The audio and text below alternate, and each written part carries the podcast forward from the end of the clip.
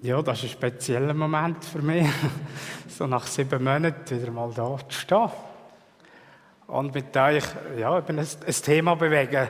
Ein Thema, das uns alle irgendwo betrifft. Es geht um das Thema Glauben. Hast du in deinem Leben Vorbilder im Glauben? Und was hat, macht die Person dir zum Vorbild? Tauscht doch mal kurz über das aus. Einfach so mal. Ja, nebeneinander.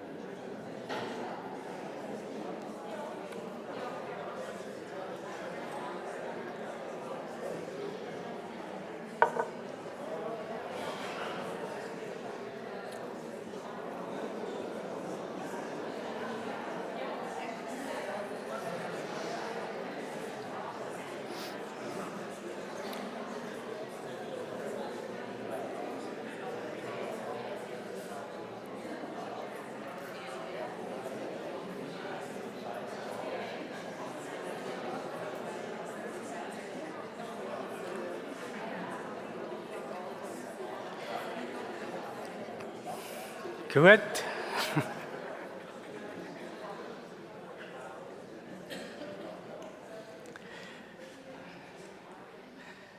Vielleicht könnt ihr die Gespräche nachher weiterführen, nach dem Gottesdienst.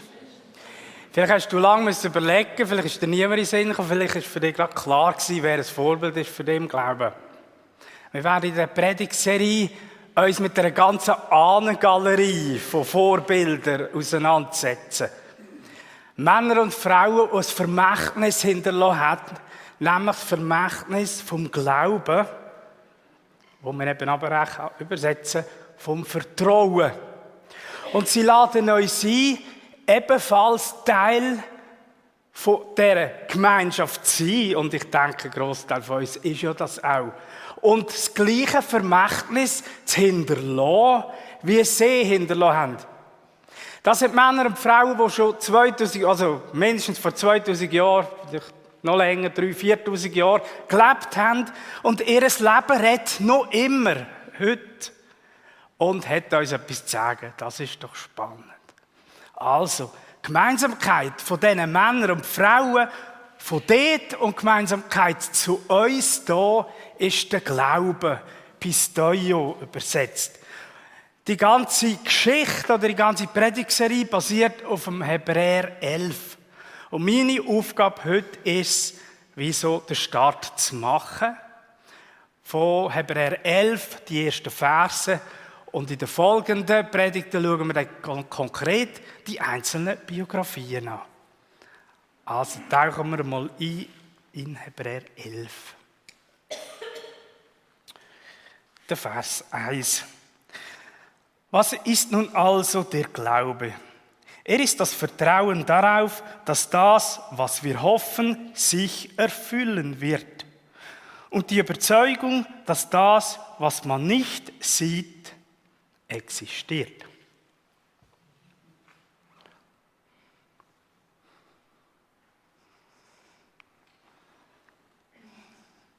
Aufgrund dieses Glaubens hat Gott unseren Vorfahren in der Schrift seine Anerkennung ausgesprochen.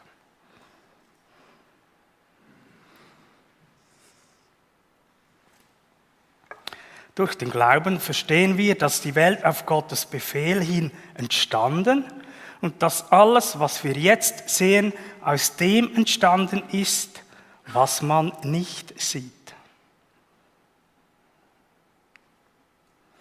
Ihr seht also, dass es unmöglich ist, ohne Glauben Gott zu gefallen.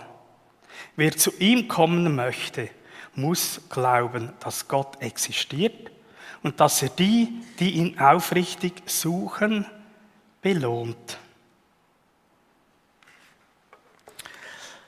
Also es geht um Glauben, Pistoio, griechisch übersetzt, also vom Griechischen her.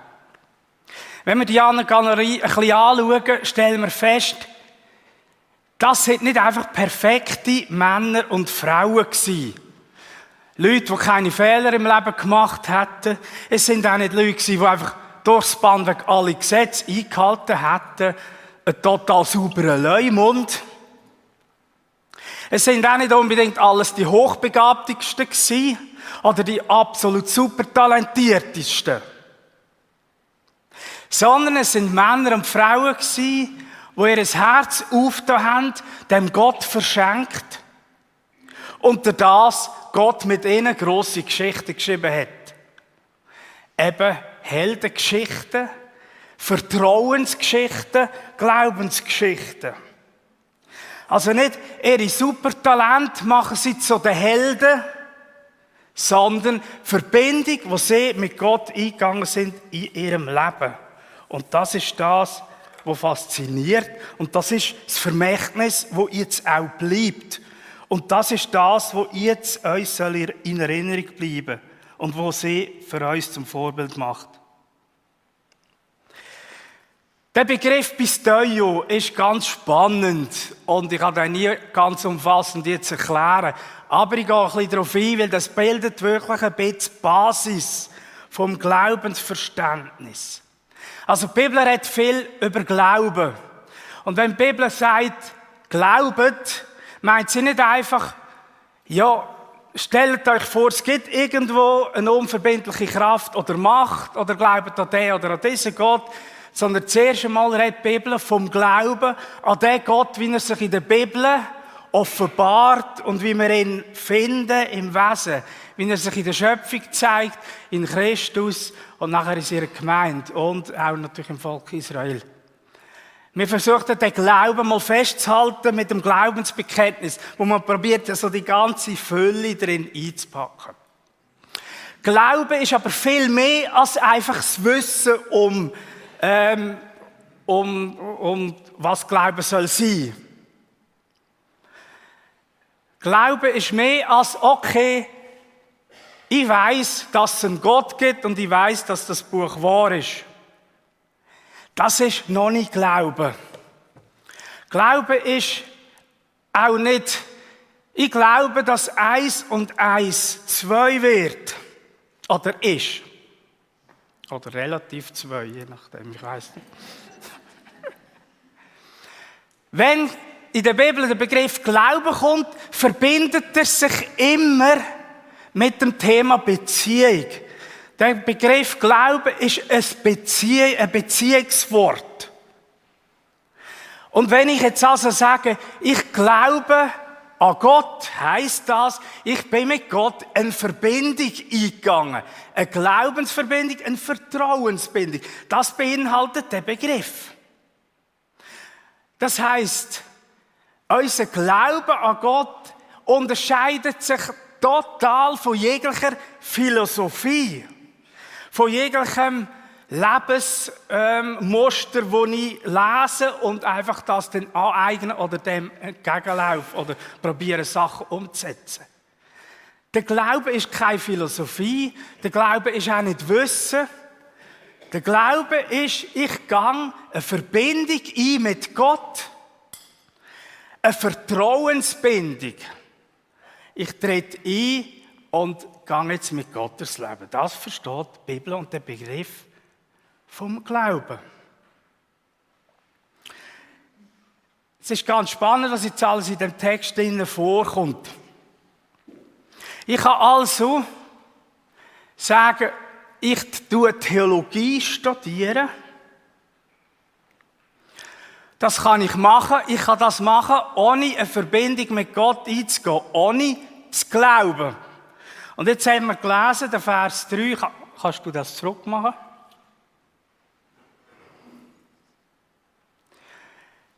Der Vers 3 sagt uns, ich kann Gott schlussendlich nur erkennen durch den Glauben. Ich kann Theologie studieren, ohne in die Verbindung mit Gott treten und das führt mich nicht zwingend zu der Gotteserkenntnis, auch nicht zur Beweisbarkeit Gottes. Jetzt macht man den Fehler, dass man den Glauben im Wissen gegenübersetzt. Aber das sagt der Text gar nicht. Der Text sagt, der Glaube ist der Schlüssel, wie ich Antworten bekomme im Leben auf Fragen von meiner Existenz. Wenn ich mich also auf Gott einlasse, die Verbindung eingehe, die Vertrauensverhältnis, dann wirkt Gott an mir und braucht das Wissen oder erfüllt mein Wissen und das führt zur Gotteserkenntnis. Also wenn ich wissen, dass Gott existiert und so wirkliche Antworten im Leben finde über meine Existenz, über das Woher und über Woher, sagt Gott, musst du mit mir eine Lebensverbindung eingehen, den Glaubensschritt machen, Vertrauensschritt und dann passiert etwas Spannendes. Zusammen mit dem Wissen, wo wir ja können lesen in der Bibel und studieren, passiert etwas, dass Gott in unserem Herz eine starke Gewissheit gibt über seine Existenz. Dass er ist, dass ich geschaffen bin, dass ich von ihm komme und zu ihm gehe. Und das ist ein Teil, das beinhaltet der Begriff Glauben. Und das ist die Voraussetzung eigentlich zum näher unterwegs sein mit, mit ihm.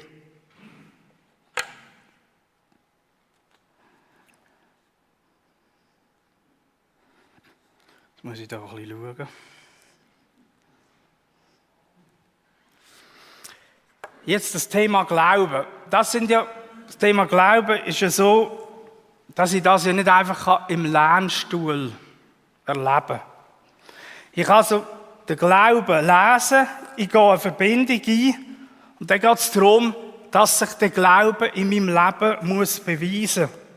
Und die Helden da, wo wir davon reden, die haben das erlebt. Und das macht ihren Glauben stark. Kommen wir nochmal zum ersten Vers zurück.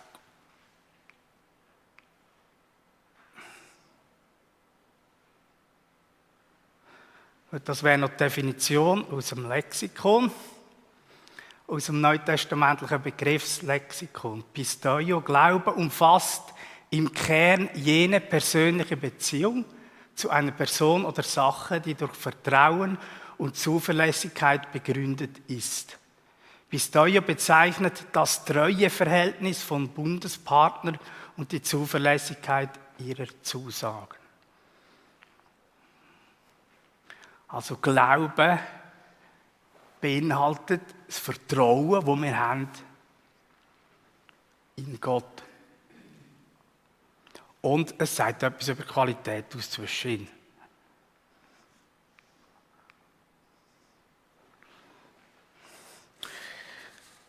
Der Text gibt uns eine Definition ab, was Glaube auch noch ist.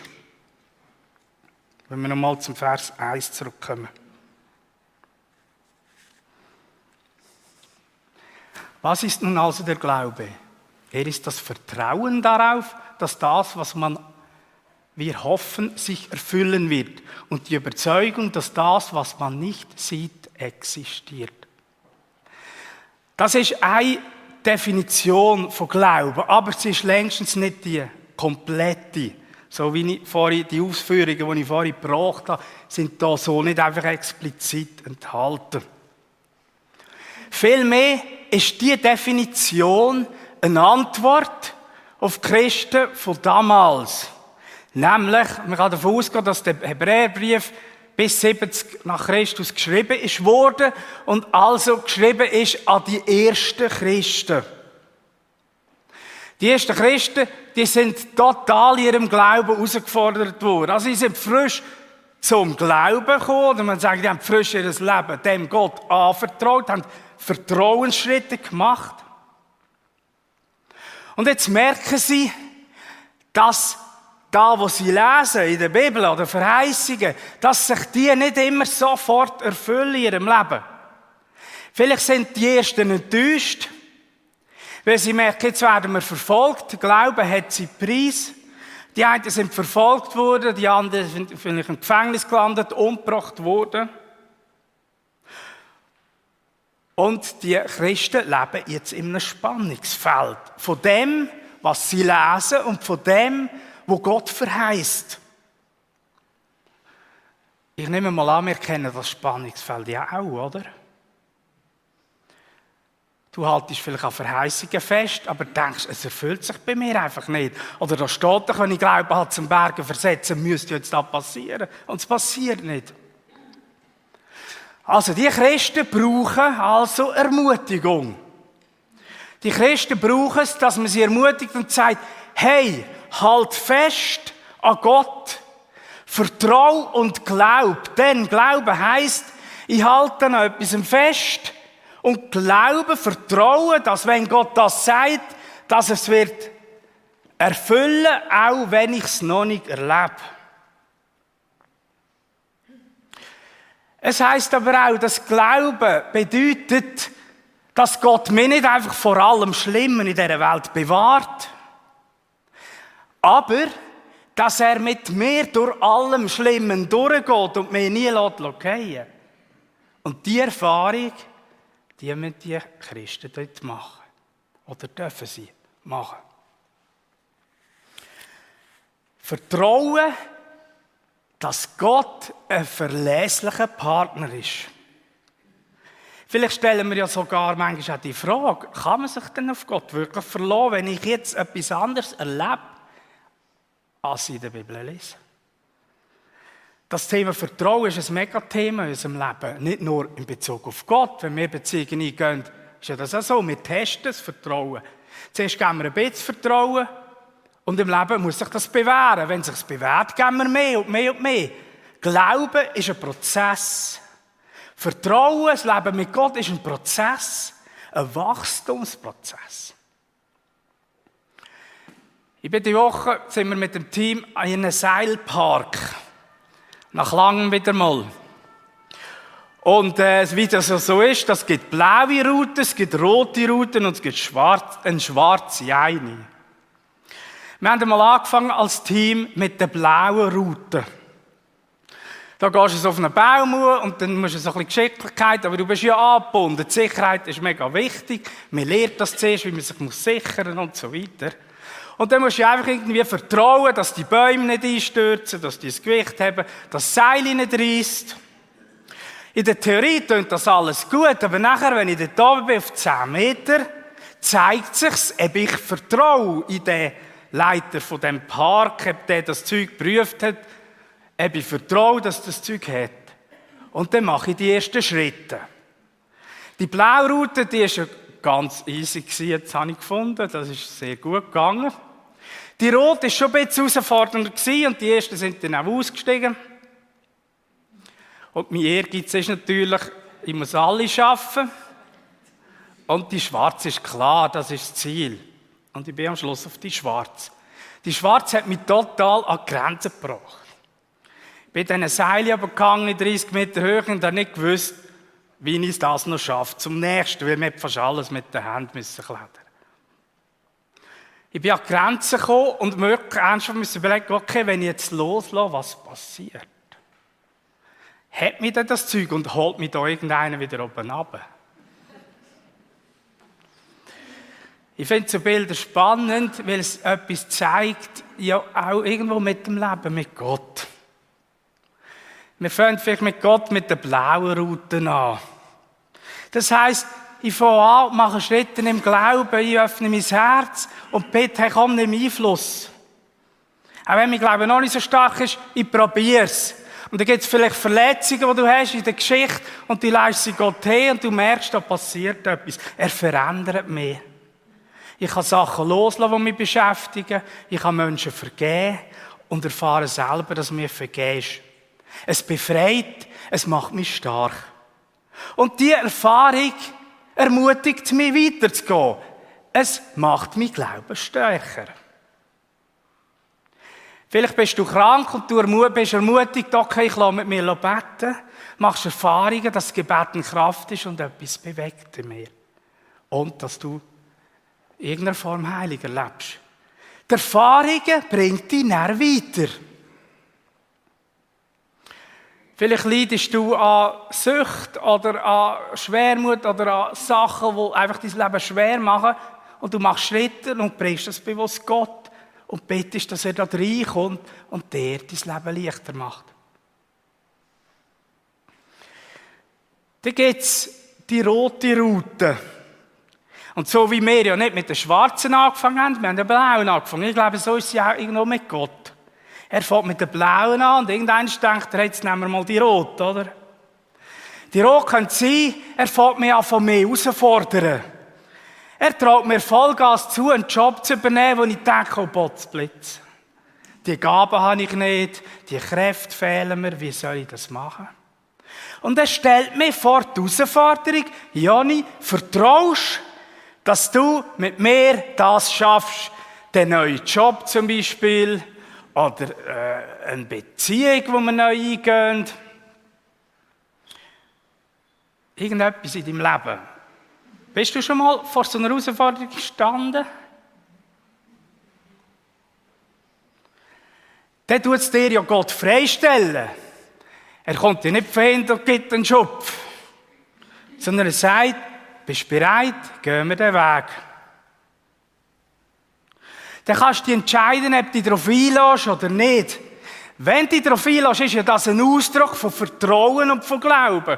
Und ich stelle mir das so vor bei diesen vielen Männern und Frauen. Der Mose. Wie soll er das Volk Gottes befreien? Er, 80 in der Wüste, 40 Jahre geflüchtet, Mörder. Aber der wird als Vorbild gebraucht. Er hat nicht eine Heldengeschichte und Gott sagt, weil du der Held bist, gehen wir, sondern er sagt, Mose, mit dir mache ich es. Und der Mose kann nicht reden. Kein Problem, da kommt halt noch der Aaron. Und der Mose lädt sich darauf ein. Jedes Alter hat die Herausforderungen. Als Jugendlicher ist die Herausforderung, sein Leben wirklich sagen, mal, ich will mit Gott leben, weil du hast vielleicht tausend andere Pläne. Zu vertrauen, dass das gut ist, was er meint. Dann hast du Familie, dann ist vielleicht das Geld knapp, du musst lernen vertrauen, auch Geld, ich sage jetzt mal, den Zehnten zu geben, auch wenn es vielleicht sonst knapp ist, du musst lernen vertrauen, dass Gott dein Versorger wird. Du kannst dich entscheiden, ob du auf die Schritte einlässt oder nicht. Dann wirst du älter, pensioniert, neue Herausforderungen, alles tut dir langsam weh, musst irgendwie lernen, loslassen. Der Lachen jetzt, genau. Geht mir ja auch schon so. Kannst nicht mehr. Vor 20 Jahren wäre die schwarze Route, glaube ich, doppelt so schnell gegangen. Ich muss mir das eingestehen. Okay, Gott, was bedeutet das, mit dir zusammen alt zu werden, die neuen Herausforderungen anzupacken? Gehe ich die Schritt oder ziehe ich mich zurück? Ich bin Senior und ich will jetzt nichts mehr, ich habe keine Aufgaben mehr und warte jetzt noch auf die Kiste.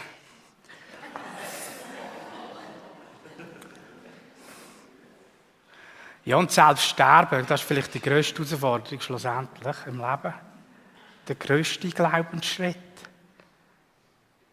Und jetzt, am Ende vom Lebens, habe ich aufs Richtige gesetzt.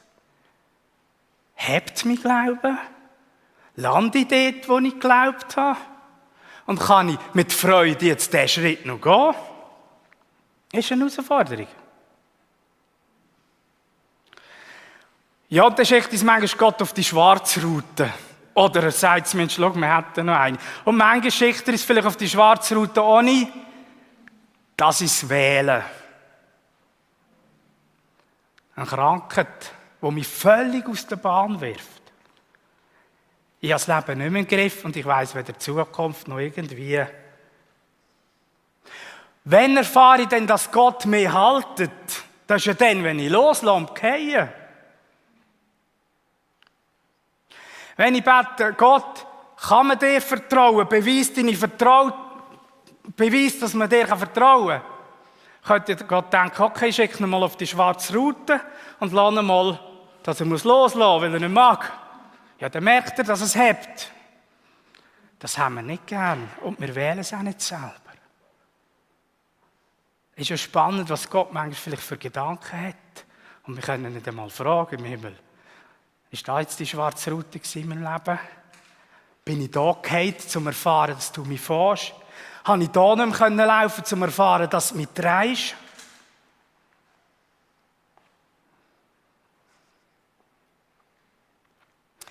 Jetzt kommt noch ein neuer, spannender Gedanke dazu. Glaube bis Deo wird oft genannt mit Liebe. Mit dem Begriff Liebe. Glaube, Hoffnung, Liebe. Die drei sind die größten, aber die, also die Liebe ist die größte. Oder Johannes 5, wer glaubt, der liebt. Wer Gott glaubt, der liebt auch Gott. Ich finde das ganz spannende, ein spannender Zusammenhang da drin. Je mehr als ich jemanden anfange lieben, je mehr kann ich dem vertrauen. Würdet ihr mir dem zustimmen? Die Liebe ist wie die Basis. Die Liebe ist das, was Gott gibt. Er liebt mich zuerst. Und meine Reaktion auf die Liebe ist mein Glauben, mein Vertrauen. Zuerst ganz viel und immer mehr. Ich steige in den Prozess. Die Liebe, wo er mir schenkt, wo mir hilft, dass ich Vertrauen fassen kann. Und dann packe ich das Vertrauen, steige darauf ein und dann passiert eine Gegenwirkung. Indem ich mich auf ihn einlasse, fange ich an, immer mehr lieben. Und indem ich ihn immer mehr liebe, verstehe ich immer mehr, dass er liebende Gedanken hat über mich und über mein Leben. Dass er es gut meint, auch wenn ich es aktuell nicht erfahre oder das Gefühl habe, das ist ja, ich bin mega ein Opfer vom Leben. Und dann wächst da eine ganz starke Verbindung an. Trägt von Liebe und von Glauben, von Vertrauen. Ich merke, er vertraut mir und bin manchmal sehr erstaunt, dass er mir das zutraut. Und dann sage ich, wenn du mir es zutraust, ja, dann gehe ich den Schritt. Und das macht mich stark im Leben. Nicht einfach viel Wissen, sonst werde ich christlicher Philosoph. Wenn du ein Glaubensheld willst werden, aber bist es ja vielleicht auch schon, dann ist das erprobt und prüft im Leben. Und das macht dich zum Vorbild für andere.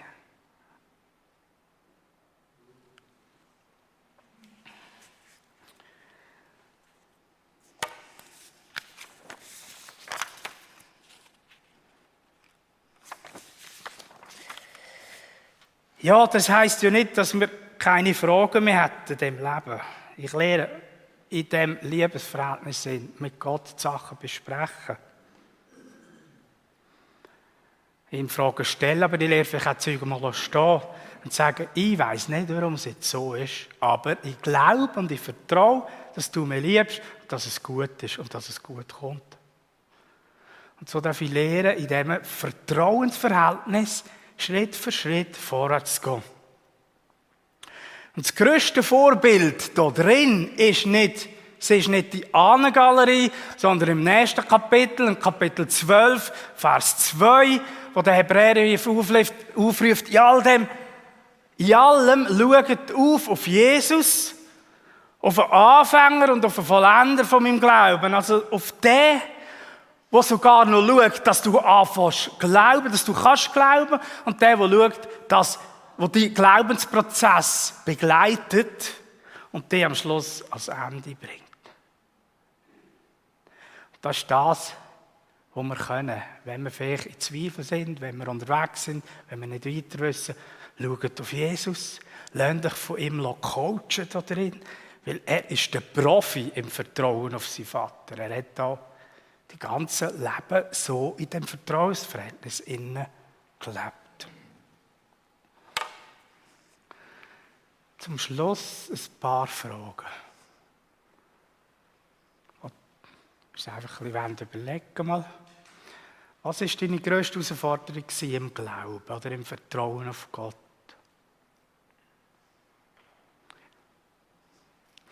Hast du schon mal den Eindruck gehabt, Gott hat dich fallen Und was machst du jetzt damit? Welcher nächste Vertrauensschritt steht an bei dir? Was könnte dich zurückhalten, dort zu gehen?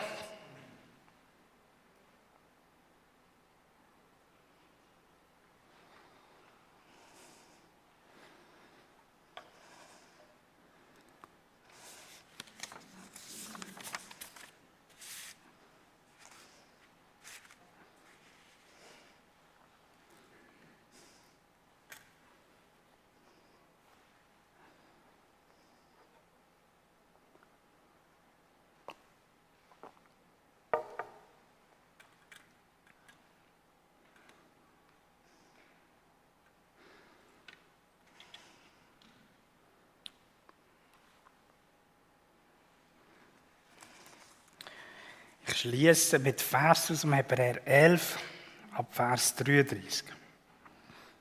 Weil sie Gott vertrauten, konnte er Großes durch sie tun. Sie bezwangen Königreiche, sorgten für Recht und Gerechtigkeit und erlebten, wie sich Gottes Zusagen erfüllten. Vor dem Rachen des Löwen wurden sie bewahrt und selbst das Feuer konnte ihnen nichts anhaben. Sie entgegen dem Schwert ihrer Verfolger.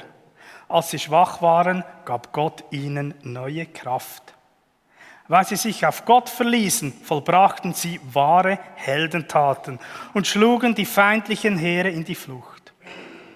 Und einige Frauen erlebten, wie ihre verstorbenen Angehörigen von Gott auferweckt wurden. Andere, die auch Gott vertrauten, wurden gequält und zu Tode gefoltert. Sie verzichteten lieber auf ihre Freiheit, als ihren Glauben zu verraten.